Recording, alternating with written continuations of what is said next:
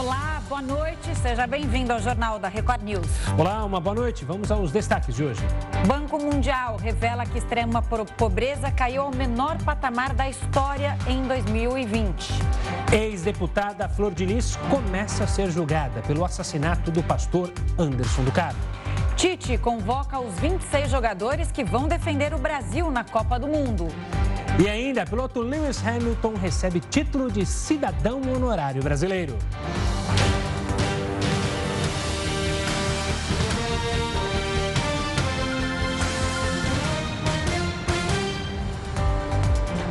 O ex-vereador do Rio de Janeiro, Gabriel Monteiro, acusado pelo crime de estupro, foi preso no final da tarde.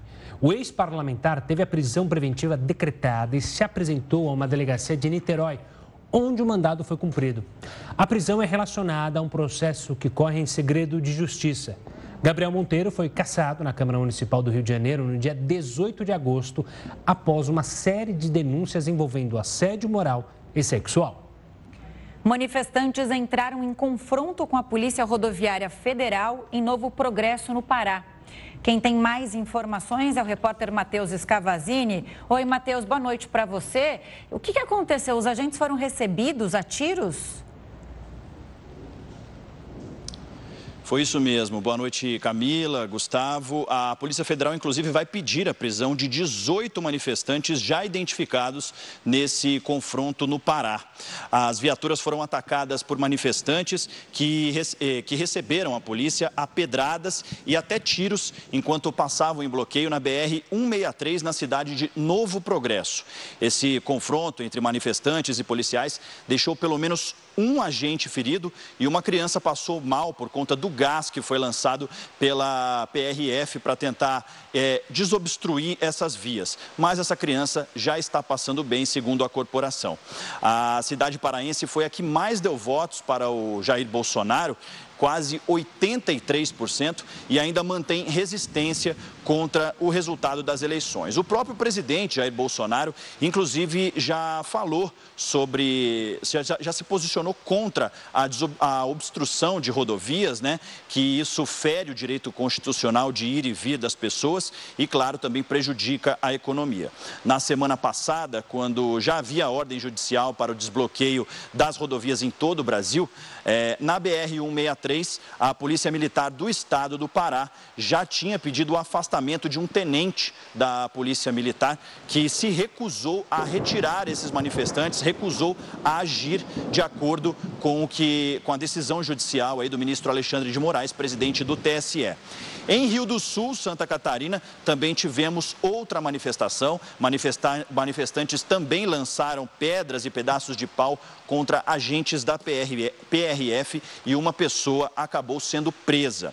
A Força, a Força Aérea Brasileira também confirmou que irá transportar nos próximos dias agentes da PF para dar um reforço e também agentes da PRF para pontos sensíveis de bloqueio ainda no Brasil, para tentar reforçar o policiamento e conseguir, claro, desobstruir de uma vez as rodovias no Brasil, para que o trânsito possa fluir e o fornecimento de todos os produtos que a gente sabe, combustíveis, enfim, possam é, ser atendidos aí, as demandas po possam ser, ser cumpridas.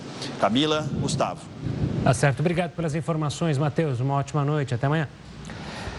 Ainda em Brasília, a Câmara dos Deputados começou a votar uma medida para custear o piso da enfermagem. A casa analisa um projeto de lei complementar aprovado em outubro pelo Senado. A proposta prorroga para o fim de 2023 a liberação de recursos dos fundos de saúde e de assistência social para garantir os salários da categoria. A mudança viabilizaria o pagamento de funcionários do SUS. Já a iniciativa privada seria contemplada por meio da implementação de outros projetos. Em setembro, o Supremo Tribunal Federal suspendeu a lei que fixa o piso em R$ 4.750. A corte cobrava a indicação de uma fonte para arcar com esses custos. A Copa do Mundo 2022 começa no próximo dia 20 e, de acordo com os prognósticos de casas de apostas, pelo menos das principais casas de apostas, a seleção brasileira é a que vai levar a melhor nessa competição. Você Será? acha? É. Tem gente otimista, mas tem gente também vendo o copo meio vazio depois da convocação do Tite. Eu não coloco um real em seleção nenhuma. O meu guardadinho aqui. Olha, a mim resta torcer só, viu? Vamos chamar o Heródoto Barbeiro para essa conversa? Heródoto, boa noite. Como ganhar dinheiro, então, nas casas de apostas do Mundial? E outra coisa, o que, que você achou dessa convocação? Você está pessimista, como o Gustavo, ou está otimista, achando que o Brasil vai levar? Camila, até já conversei com o Gustavo, a gente se encontrou à tarde. Ah. Isso aí não é a seleção brasileira, isso aí é a legião estrangeira. Só tem três jogadores que jogam no Brasil: dois do Flamengo e o goleiro do Palmeiras. Quer dizer, todos os outros 24 ou 23 jogadores são pessoas que estão fora do Brasil.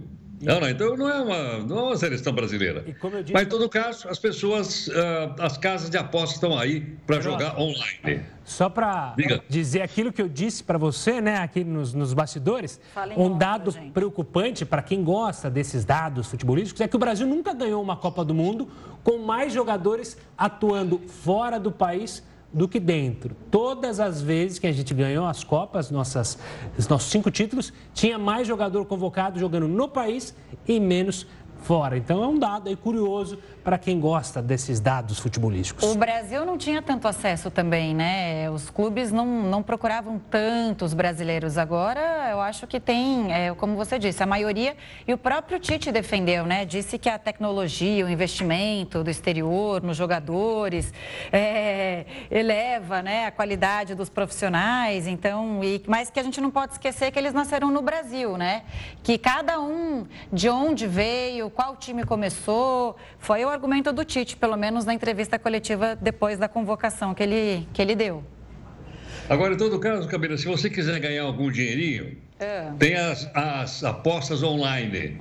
Tem 250 sites de aposta online. Você pode escolher qualquer um que você quiser. Só um detalhe: esses sites não são sites brasileiros, são sites internacionais. Por que não está. No Brasil não pode? Pode. No Brasil pode. Essa lei foi aprovada no governo passado no governo do Temer. Só que, como outras tantas coisas do Brasil, ela não é regulamentada. Então, os sites são sites internacionais. Se ela fosse regulamentada, ficaria melhor, mais seguro para quem quiser apostar, porque a empresa estaria submetida ao Código de Defesa do Consumidor. Como ela é internacional, você pode ganhar ou pode não ganhar. Agora, Camila, é o seguinte: a seleção brasileira de futebol, com gente daqui ou de fora, como o Gustavo acabou de lembrar, ela é franca favorita. Pra você ter uma ideia, quando ela é franca favorita, a aposta é pequena, você ganha, o retorno é pequeno. É 5 para 1. Ou seja, cada um real que você uh, apostar na seleção brasileira, e se ela for campeã do mundo, você recebe 5 reais. Então você ganha 4, né? Um que você pagou, mais 4. É muito pouco. É muito pouco. O risco é pequeno, é verdade, mas você também ganha quase nada. Agora, se você quiser mesmo, Camila, fazer um, vamos assim, jogar na zebra, como se falava antigamente, né? Ou seja, com um time que inesperadamente pode ganhar a Copa do Mundo, você poderia ganhar um bom dinheiro. Quem? São 32 países, então tem uma, uma chance em 32. Não é bem assim, porque as seleções são diferentes, claro. E o resultado pode ser imprevisível. Ninguém achava que a Alemanha ia ganhar do Brasil de 7 a 1 e ganhou de 7 a 1 do Brasil. E qual é o time que mais paga Arábia Saudita. Cada um real que você apostar na Arábia Saudita, se ela for campeã do mundo, você vai ganhar 752 reais. Olha só, um real dá 752 reais.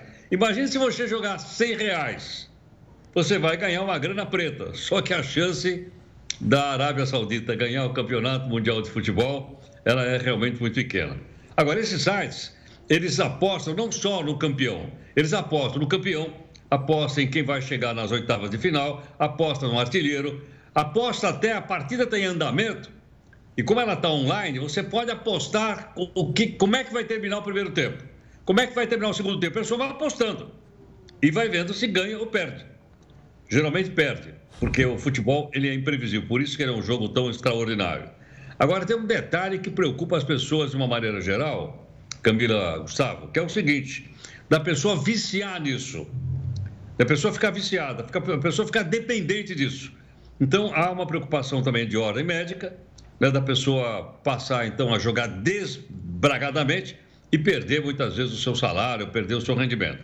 Mas a casa de apostas está aberta. E aí, vocês vão jogar no Brasil para ganhar apenas R$ reais ou na Arábia Saudita para ganhar 752 reais. Eu tenho Agora uma vocês... resposta. Eu tenho uma resposta aqui. Eu abro mão do dinheiro e vou torcer pelo nosso Brasil, que eu adoro Copa do Mundo. Você sabe que tem, tem, tem uma dica que eu já ouvi, é, não lembro de quem eu li, que você nunca deve apostar no seu time de coração. Você sempre tem que apostar contra. E aí tem a explicação. É uma questão emocional. Porque se seu time ganha, a seleção brasileira ganha, você vai ficar feliz de qualquer jeito. Então, se você apostar contra e perder, não vai mudar, você vai estar feliz.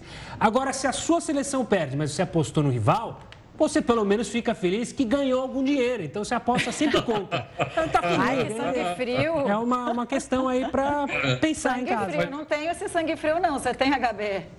Ainda, viu, Camila, ainda bem que o Tite não ouviu essa a solução não, que ele acabou de dar aqui agora. É uma tática, pelo menos se perder, está feliz que ganhou algum. É uma não, tática. Ele está falando isso porque ele vai torcer também para a Argentina, entendeu? Tô... É a jogada claro. aqui.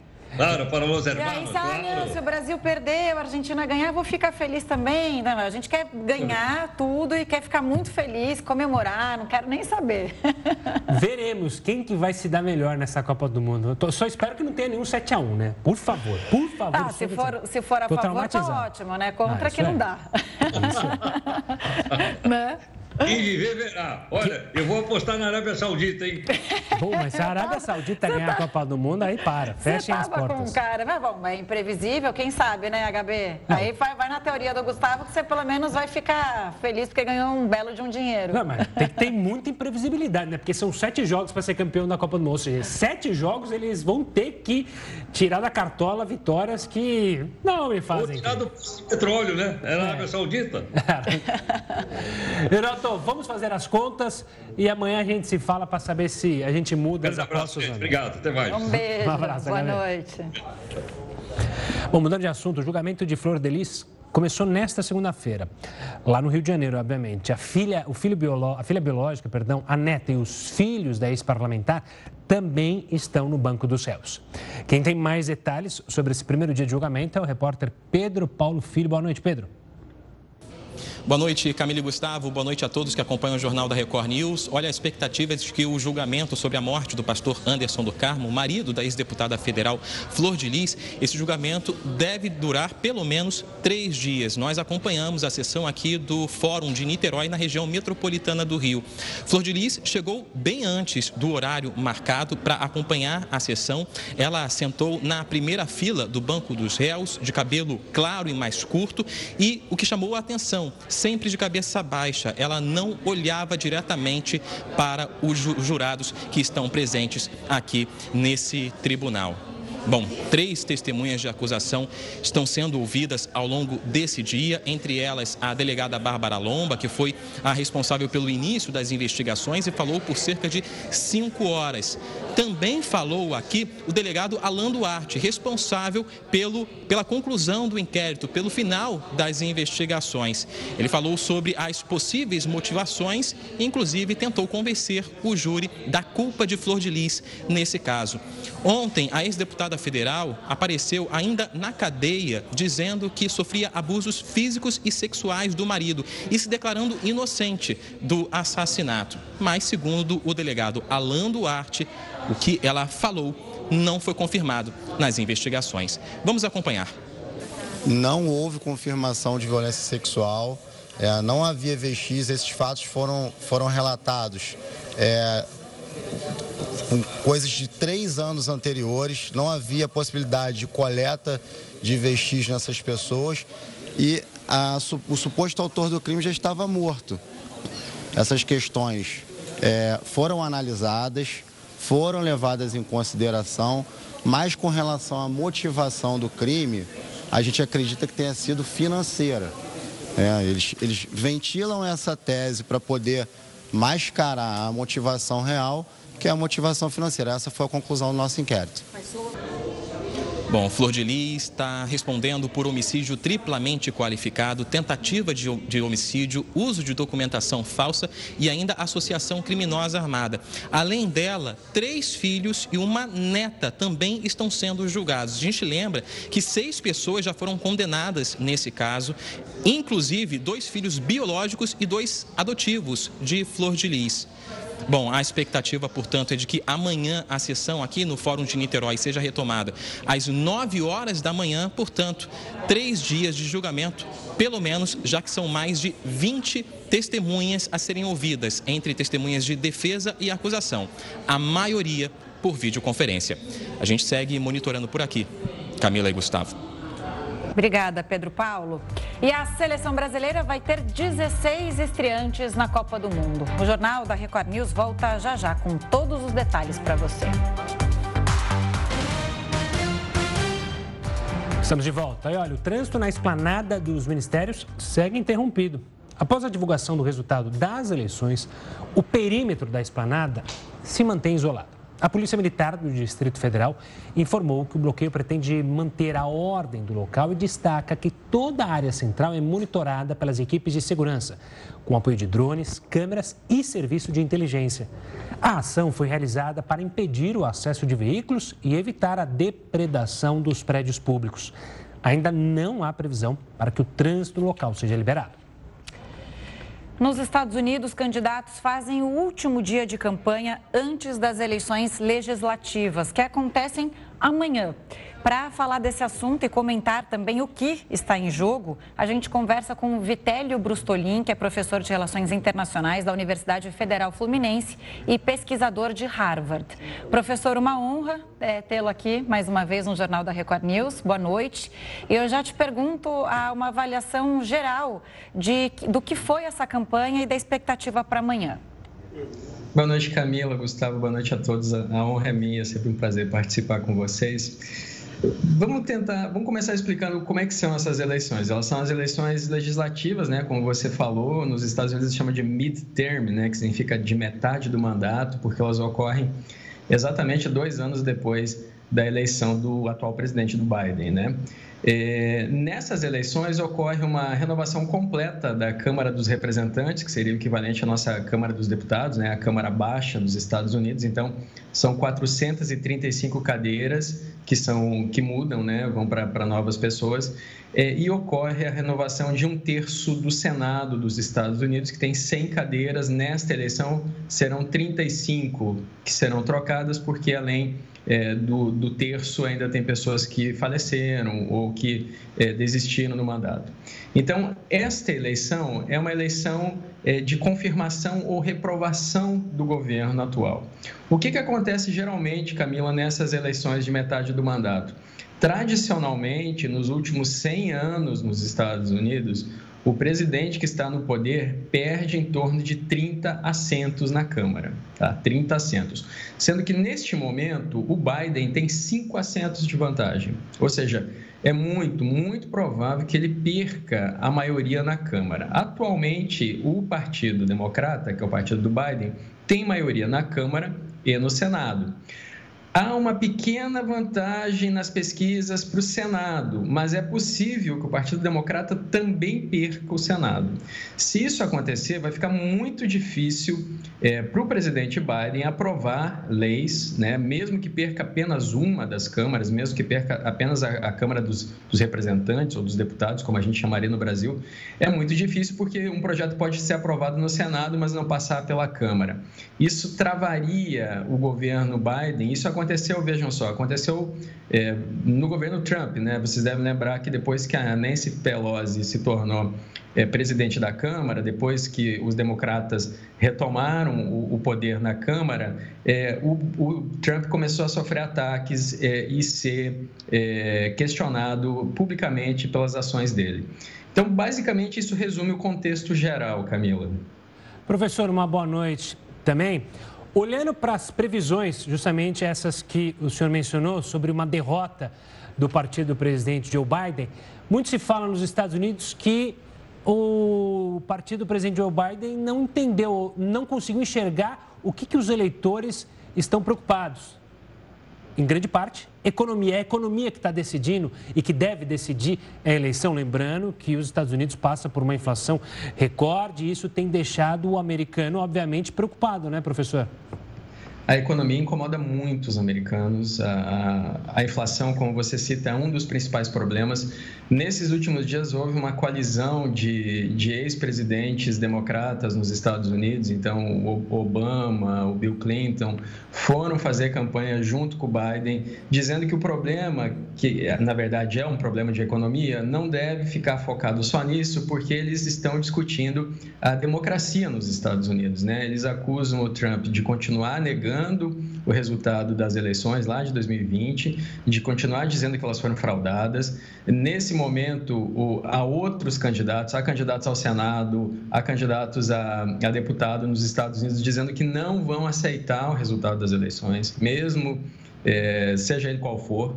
Então, veja, o Trump, há pouco, né, ontem, ele afirmou que essa eleição está sendo fraudada, entre aspas, de novo. Né? Então, mais uma vez, existe essa discussão. De um lado, os problemas econômicos que incomodam, sim, as pessoas. Veja só, Gustavo, é, a reprovação do governo Biden é de 55%, é muito alta a reprovação. A aprovação dele, nos últimos dados que a gente tem, que são agora de 1 de novembro, chega a apenas 40%, é muito baixa. Ah, o nível de reprovação dele é comparável com os níveis de reprovação que o Trump tinha, ele também tinha é, uma aprovação muito ruim. Né? Agora, o que está em jogo é, é, é muita coisa, porque veja só, se os, é, os republicanos retomarem o poder, várias pautas vão fazer, vão se tornar polêmicas nos Estados Unidos. Uma delas, por exemplo, é o aborto, porque agora no mês de junho a Suprema Corte dos Estados Unidos reviu uma decisão lá de 1973 é, que considerava o aborto um direito constitucional. E com isso, o aborto passou a ser um assunto discutido em cada estado dos Estados Unidos. E aí vejam só: o presidente Biden já prometeu que se ele conseguir é, manter a maioria no Congresso, ele vai passar lá em janeiro uma lei dando o direito federal das pessoas fazerem aborto. A, a premissa dele é que ele protege o direito das mulheres. E os republicanos também já têm um projeto de lei que prevê que depois de 15 semanas de gravidez não é mais possível o aborto de jeito nenhum. Então, os dois partidos querem passar leis federais para isso. E nesse fogo cruzado, existem ainda as legislaturas estaduais, porque nessa eleição alguns estados também fazem eleições estaduais. Então, tem estados que prometem é, tornar ainda mais complicado o direito ao aborto, né? dentre esses estados a Pensilvânia, o Wisconsin, o Michigan. Então, existe toda uma discussão de direitos aqui, e só para finalizar essa parte, se de fato os republicanos ganharem é, uma das, das câmaras ou as duas, esses projetos de lei que hoje são dos, dos, democratas, né, com foco no meio ambiente, na saúde, no controle de armas, eles devem ter uma guinada para um outro foco, para questões de imigração, direitos religiosos, é, combate ao crime violento e por aí vai. Quer dizer, se os republicanos ganharem, o Senado se torna em maioria é, mais é, uma tendência maior para se aprovar pautas mais conservadoras, que é o que é, está se esperando aqui do Brasil, um Senado, um pouco mais conservador e um, mais dificuldades para o presidente eleito né, e, e os aliados é, conseguirem aprovar medidas que sejam contrárias às que defendem um, um parlamento mais conservador. E eu queria saber também o seguinte: o presidente Biden viajou, o Trump também viajou né, para fazer essa mobilização nos últimos dias de campanha, e o Obama. Quais são os estados mais importantes nessa votação? É mais ou menos igual ao que a gente viu nas eleições presidenciais? Não, veja só como é que são as coisas. Esses partidos, eles existem lá desde a, de 1856, né? Então, o Partido Democrata 1824, o Republicano 1854, e aí você começa a ter esse tipo de eleição dividida nos Estados Unidos desde 1856. Tem um terceiro partido que é o Partido Libertário, que ele não tem muita expressão. Onde esses partidos são mais fortes? Olha, Dentro dos Estados Unidos, o, o, Partido Democrata ele é maior no Nordeste e, e, na costa Oeste, é maior nos extremos. Né? Quando a gente vê a apuração das eleições dos Estados Unidos e a gente vê a parte azul, é sempre mais para fora dos Estados Unidos. É, o Partido Republicano é, é, mais forte na região dos Grandes Lagos, é, nas regiões centrais, né? das, na, nas regiões que produzem mais insumos agrícolas em geral nos Estados Unidos. É, agora, a, a, questão é, além de tudo isso, Camila, além da, dessa pauta né, que você comenta, que deve ficar mais conservadora, e aqui é importante que a gente entenda, né? O Partido Democrata ele é considerado um partido de centro-esquerda no cenário dos Estados Unidos. E o Partido Republicano é considerado centro-direita. E é claro que dentro deles tem extremos, né? Tem o, o, Bernie Sanders, por exemplo, do Partido Democrata, que concorreu com o Biden para ser candidato, ele é considerado praticamente um socialista, é, é vai mais para a extrema esquerda. É, agora, o Trump, nesse momento, por causa das acusações à democracia e, e contestação à eleição, ele não é visto mais como centro-direita, ele já vai mais para um extremo-direita. Então, existem essas, essas nuances dentro de uma coalizão muito grande, afinal de contas, é um país grande, né, e que se divide em apenas dois partidos. Existem outras questões que podem vir à tona, né, porque faz muito tempo que o Trump eh, responde CPIs dentro da, da Câmara, especialmente por causa do, dos ataques ao Capitólio lá em janeiro de 2020, né? Isso, inclusive, se prosseguir, pode acabar tirando, caçando o direito político dele de concorrer. A promessa é que a partir de 6 de janeiro do ano que vem, se os republicanos fizerem maioria em uma das casas, né, e, e por enquanto é provável que eles façam na Câmara, no Senado ainda tem que ser visto como que vai sair a eleição, é, mas é, aí deve haver uma guinada e eles devem começar a investigar o filho do Biden, né, o Hunter Biden, que é acusado de fazer acordos comerciais com a China. Então, além de tudo, ainda tem isso, né? Começam a fazer investigações do, do atual presidente eleito, que até o momento essas investigações vêm sendo barradas, tanto na Câmara quanto no Senado. Tá certo, professor. Obrigado pela participação e vamos ver, vamos acompanhar então amanhã esse dia de eleição lá nos Estados Unidos. Um forte abraço e até uma próxima. Um abraço, até logo. Boa noite. Vamos voltar a falar da seleção, porque o técnico Tite convocou então os 26 jogadores que vão tentar conquistar o sexto título mundial brasileiro lá no Catar. Foram quatro anos de experiências e 50 jogos de preparação, com 84 jogadores convocados até a lista final anunciada hoje. 26 jogadores vão disputar a Copa do Catar. O técnico Tite completa mais um ciclo inteiro da preparação para um Mundial e busca apoio para suportar a pressão de ser técnico do Brasil. Técnico do Brasil é condenado a vencer. Tu, tu, tu joga, trabalha com, essa, com esse estigma, com essa pressão. Tite vai levar para o Catar os goleiros Alisson do Liverpool, Ederson do Manchester City e o Everton do Palmeiras. Os zagueiros Militão do Real Madrid, Marquinhos do PSG Thiago Silva, do Chelsea, e Bremer, da Juventus. Para as laterais foram chamados Danilo e Alexandro, os dois da Juventus, Daniel Alves, do Pumas e Alex Teles, do Sevilha. Os meio-campistas são Bruno Guimarães, do Newcastle, Casimiro, do Manchester United, Fabinho, do Liverpool, Fred, também do Manchester United, Paquetá, do West Ham e Everton Ribeiro, do Flamengo. Completam a lista os atacantes Neymar do PSG, Vinícius Júnior do Real Madrid, Anthony do Manchester United, Rodrigo também do Real Madrid, Rafinha do Barcelona, Richarlison do Tottenham, Gabriel Martinelli e Gabriel Jesus do Arsenal e Pedro do Flamengo. Emocionado, o artilheiro rubro-negro pediu a namorada em casamento logo após a convocação.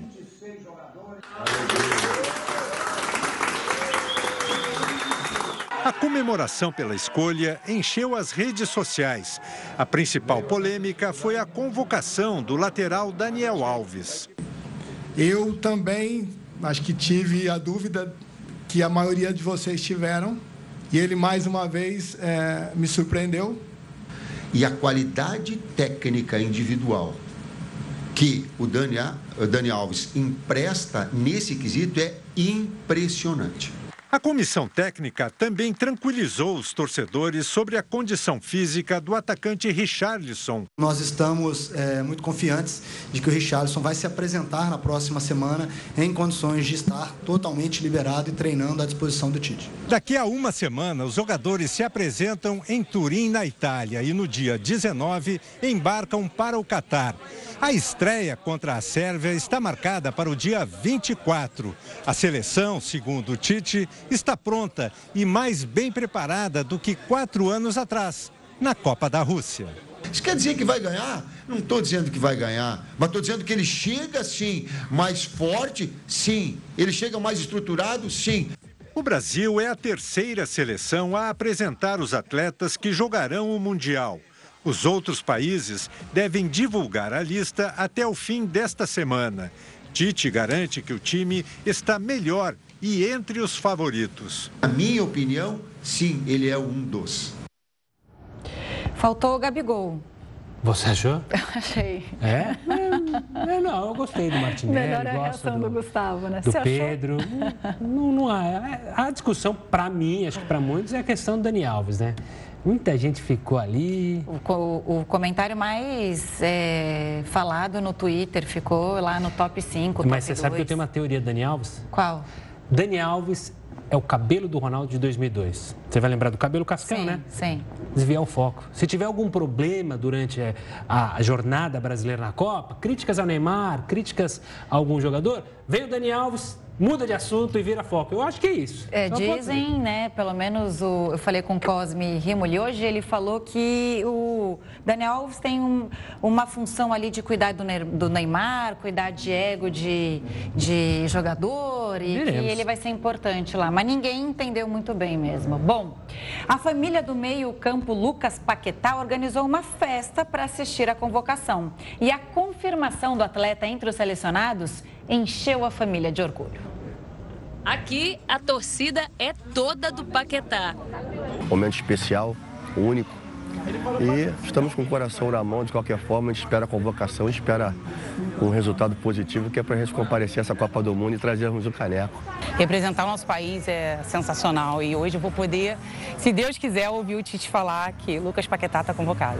No Rio de Janeiro, aquele churrasquinho em família para acompanhar a convocação no melhor estilo carioca. Fred, United e Lucas Paquetá. Antes, expectativa e muita ansiedade. Agora, a confirmação. Lucas Paquetá, filho da Cristiane e do Marcelo, está entre os 26 jogadores que vão ao Catar pelo tão esperado Hexa. Cara. É, é único essa emoção. Agora é esperar chegar para o melhor. Um beijo para vocês. Te amo. Te amo também. Foi da pequena ilha de Paquetá, de pouco mais de 4 mil habitantes, que saiu o carioca prodígio do futebol. Lucas Paquetá começou no Flamengo e de lá despontou para o mundo. Itália, França e agora na Inglaterra, jogando no West Ham. Ir para a Copa do Mundo era um sonho para o jogador de 25 anos e para essa família, que não vê a hora de partir para o Catar. Já está de mala quase pronta. Quase. Ainda não vamos chegar agora, vamos arrumar as malas a partir de já, que agora sim é, é oficial. E aí tudo vai dar certo para nós, se Deus quiser. A gente vai para um rápido intervalo e volta em Santos com mais informação para você. Continue conosco. E a Conferência do Clima da ONU começou neste domingo e vai reunir líderes de quase 200 países para debater formas de enfrentar as mudanças climáticas. O evento que acontece no Egito vai até o dia 18 de novembro e promove um encontro entre representantes de governos e da sociedade civil. O objetivo é traçar planos para reduzir a emissão de gases causadores do efeito estufa. Na abertura da COP27, a Organização Meteorológica Mundial apresentou dados alarmantes. De acordo com a agência da ONU, os últimos oito anos podem ter sido os mais quentes já registrados. No ano passado, os principais gases causadores do efeito estufa atingiram recorde mais uma vez. E o aumento do nível da água do mar na última década foi o dobro do patamar registrado na década de 90. A OMN ainda alertou que as mudanças climáticas devem causar mais de 250 mil mortes entre 2030 e 2050. O secretário-geral da ONU, Antônio Guterres, chamou atenção para estes dados e disse estar preocupado com o futuro do planeta. Em vez de cair 45% até 2030, como cientistas dizem que deveria ser, as emissões de gases do efeito estufa estão a caminho de aumentar em 10%. Com isso, as temperaturas devem subir até 2,8 graus, com as atuais políticas em vigor até o final do século. E isso significa que o nosso planeta vai atingir pontos de inflexão e tornará o caos climático irreversível. Além disso, países em desenvolvimento esperam por uma compensação financeira de nações mais ricas. Em 2009, foi feita a promessa de um financiamento de 100 bilhões de dólares, mas até o momento ela não foi cumprida. Outro ponto já levantado na cúpula e que deve ser destaque neste ano é o impacto da guerra na Ucrânia nas medidas ambientais. Para o presidente francês Emmanuel Macron, o conflito não deve ser justificativa para recuar. Temos muitos estados sendo atingidos pelas consequências das mudanças climáticas e que mostram que a emergência climática está aqui, não é para amanhã. Então temos apenas uma obrigação, que é continuar a agir, não sacrificar sacrificaremos os nossos compromissos climáticos por causa da ameaça energética da Rússia. Todos os compromissos assumidos pelos países devem continuar. Sobre os debates da COP27 e a participação, claro, do Brasil no evento, a gente conversa com o André Ferretti. Ele é integrante da rede de especialistas em conservação da natureza e gerente de economia da biodiversidade da Fundação Grupo Boticário. André, bem-vindo ao Jornal da Record News. Ótima noite para você. Bom, a gente viu algumas declarações agora. É um cenário muito sombrio que se faz, né, para daqui a uns anos do, de, de, do clima é, em, em, relação ao clima. E é, o que era para diminuir, a gente está vendo aí, é, para manter um 1,5, a gente vê uma previsão de 2,8 graus. Quer dizer, é, é uma, uma COP27 que chega com uma responsabilidade enorme. Exatamente.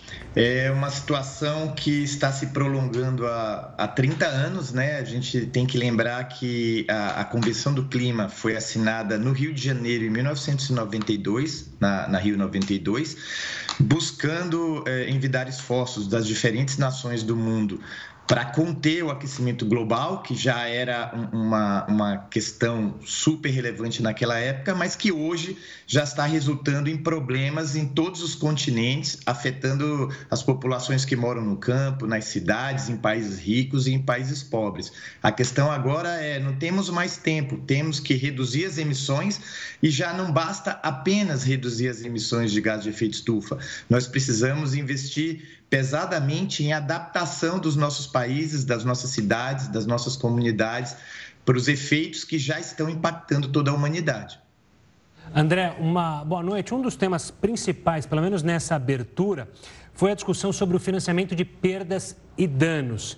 Esse é considerado para muitos um ponto crucial para o sucesso dessa COP27. É possível que se chegue a um acordo, ou seja, e o que é esse financiamento que é tão discutido e que não se chega definitivamente a uma solução? Boa noite. A questão importante aqui é o seguinte: os países mais pobres foram os que menos contribuíram para o caos climático que a gente já está vivendo, com essas grandes enchentes, secas, furacões, eh, grandes incêndios né, que afetam o mundo inteiro, mas são os que mais sofrem as consequências. Independente dos esforços que o mundo fizer a partir de agora para reduzir emissões e não agravar o problema daqui para frente, a gente sabe que esses, esses problemas já já estão ocorrendo e devem se intensificar, até porque os gases já emitidos até hoje permanecem por cerca, por cerca de 100 anos ativos na atmosfera, gerando esse aquecimento, e a gente não consegue de uma hora para outra reduzir emissões drasticamente.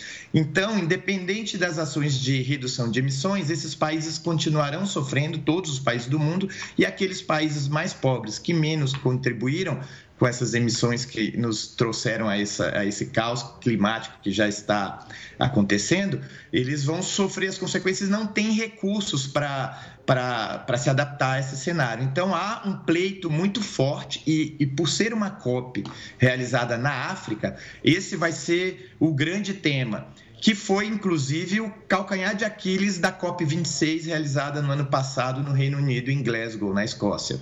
É, foi um, esperava-se ali um, um, um forte acordo sobre perdas e danos. Os países ricos há muito tempo tinham é, oferecido ajuda para os países mais pobres, pobres na ordem de 100 é, é, bilhões de dólares por ano durante 2020 e 2025.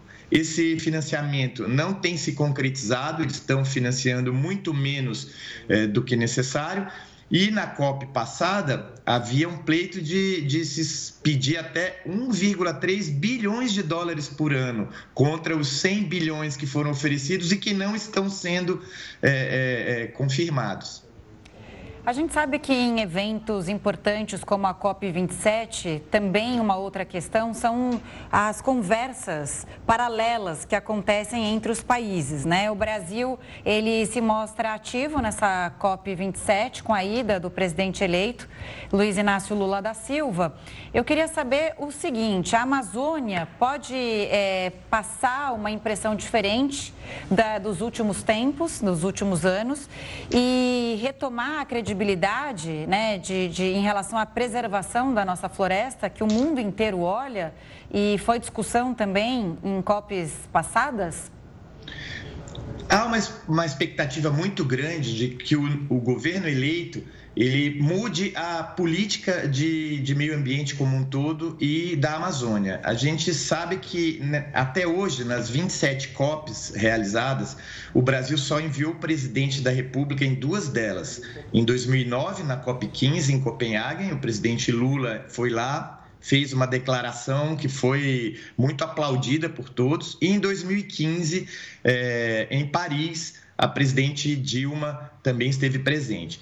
Dessa vez, é, o, o, o, presidente Lula foi eleito, mas ainda não tem a caneta na mão, só vai é, é, assumir no dia 1 de janeiro, mas foi convidado pelo governo do Egito porque viu em outros tempos um, uma atuação mais forte do Brasil, tanto internamente reduzindo desmatamentos. O Brasil, em 2003, 4, 5, desmatava quase 30 mil quilômetros quadrados por ano na Amazônia e conseguiu reduzir é, entre 2006 e 2012 esse desmatamento para algo como 3, 4 mil quilômetros quadrados por ano. Foi o maior esforço é, registrado no mundo de reduções de emissões. As emissões de desmatamento queimada no Brasil, elas representam quase metade das emissões do Brasil. Por isso, isso é muito importante. E o Brasil hoje é o quinto maior emissor. Então, o mundo está olhando para o Brasil como um, um novo cenário em que espera-se novas políticas ambientais, novas iniciativas de conservação da Amazônia e de desenvolvimento sustentável daquela região, aliando desenvolvimento com conservação,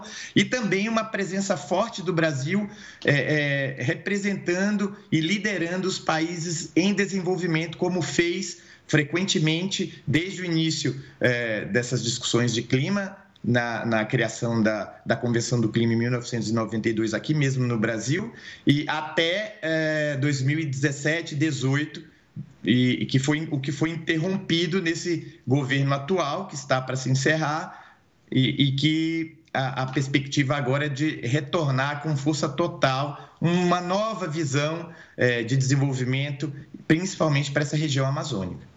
André, obrigado pela participação aqui conosco, pela explicação e vamos acompanhar essa COP27. Um forte abraço, até uma próxima. Forte abraço, muito obrigado, boa noite a todos. Vamos falar agora do Banco Mundial, que revelou que a extrema pobreza atingiu o menor patamar da história em 2020 aqui no Brasil. De acordo com o documento, a taxa do Brasil foi a que mais recuou na América Latina. Com isso, o país atingiu o menor patamar de uma série histórica, que começou em 1980. Em 2019, 5,4% da população vivia abaixo da linha da pobreza.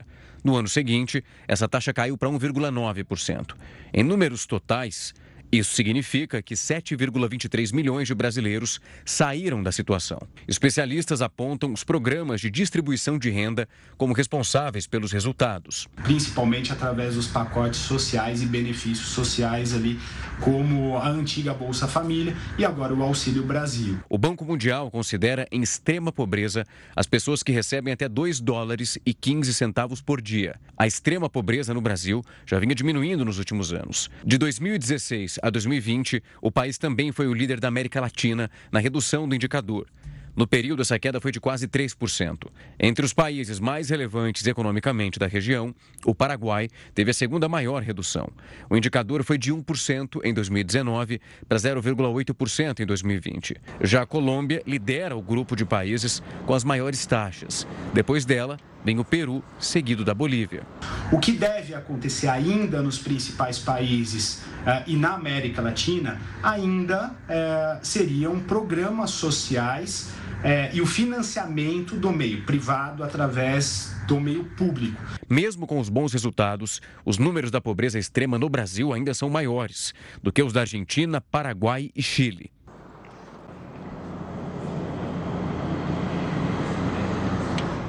Bom, e o piloto inglês Lewis Hamilton agora é um cidadão brasileiro. A gente te explica já já. O Jornal da Record News volta em instantes. O preço da gasolina subiu pela quarta semana seguida. De acordo com os dados divulgados pela Agência Nacional do Petróleo, o preço médio do litro aumentou de R$ 4,91 para R$ 4,98. O valor máximo encontrado nos postos na última semana foi de R$ 6,99. Já o etanol foi de R$ 3,63 para R$ 3,70. Após uma queda, o diesel também voltou a aumentar. Preço médio subiu de R$ 6,56 para R$ 6,58. E o Banco Central informou que os saques da poupança superaram os depósitos em 11 bilhões de reais no mês de outubro. Ao todo, os depósitos totalizaram 302 bilhões, enquanto os saques foram de 313 bilhões de reais. Com isso, a diferença entre entradas e saídas foi a maior para o mês de outubro desde o início da série histórica em 1995. No acumulado do ano, os saques de recursos da caderneta de poupança superaram os depósitos em cerca de 102 bilhões de reais. Uma nova semana começa em A Fazenda. Hoje é dia da prova de fogo.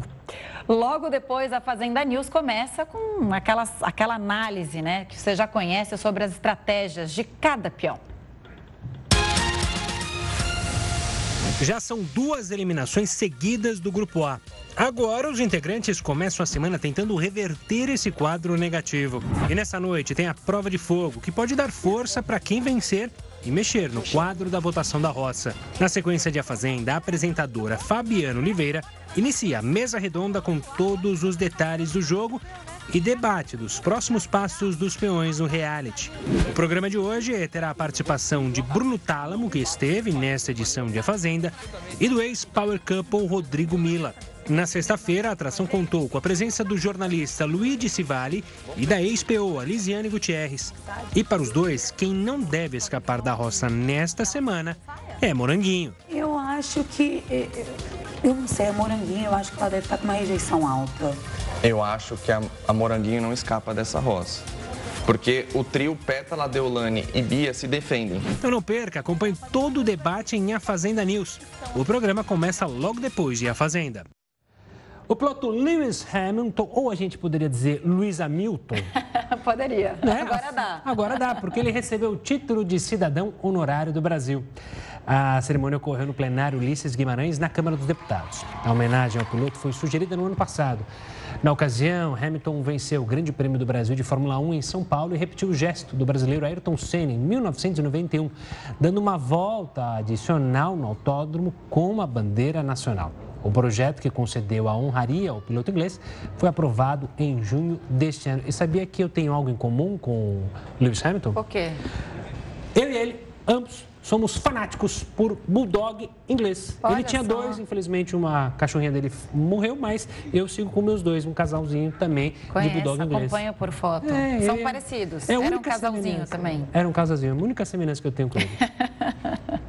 Bom, a gente fica aqui torcendo por ele e, sempre. E se ele quiser conhecer meus cachorros, está à vontade. Diversas cidades ucranianas sofrem com a falta de energia após os recentes ataques russos. O presidente da Ucrânia, Volodymyr Zelensky, afirmou que mais de 4 milhões e meio de pessoas já estão sem energia no país por causa dos recentes ataques russos às estações de energia e abastecimento. O prefeito de Kiev disse que a capital poderá ser evacuada em caso de corte total da eletricidade. Ele pediu que famílias com parentes em regiões com abastecimento garantido considerem uma mudança provisória até que a situação na maior cidade da Ucrânia se normalize. Para tentar manter o abastecimento, Kiev realiza uma série de apagões pontuais. A cidade montou cerca de mil instalações de segurança caso o sistema de aquecimento da cidade deixe de funcionar. O principal problema para nós é a guerra. Podemos lidar com todo o resto. A minha esposa é escritora. Eu sou físico e, além disso, eu faço muitas coisas relacionadas à internet. Esse é o problema com a interrupção. É a internet.